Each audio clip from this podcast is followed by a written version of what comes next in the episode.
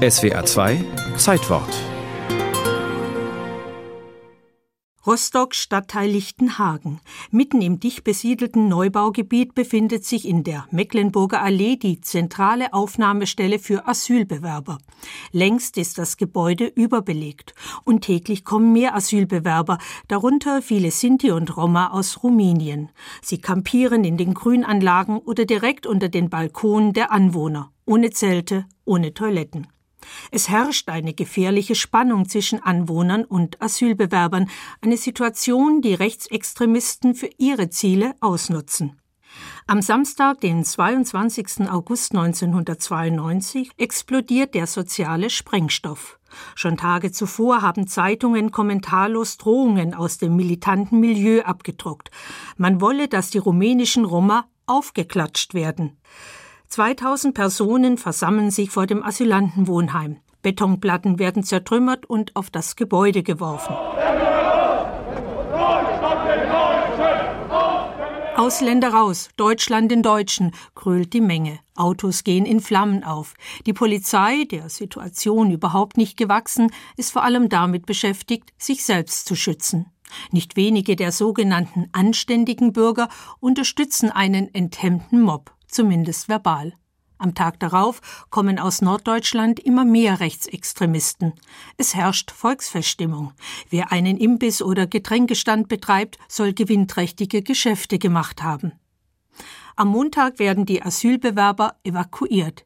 Vietnamesen in einem Nebengebäude sind die neuen Opfer.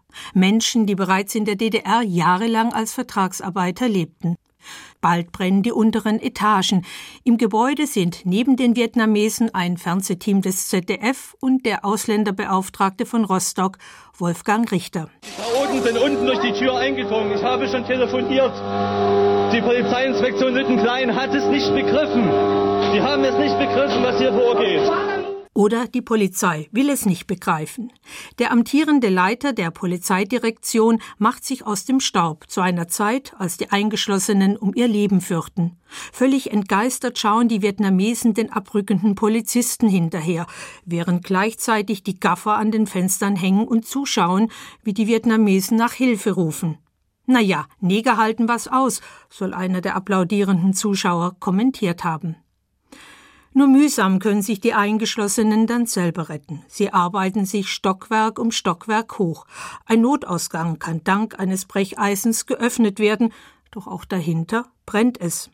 Ein weiterer Notausgang auf das Dach ist vergittert. Als sie endlich nach oben entkommen können, hören sie von unten Wir kriegen euch alle.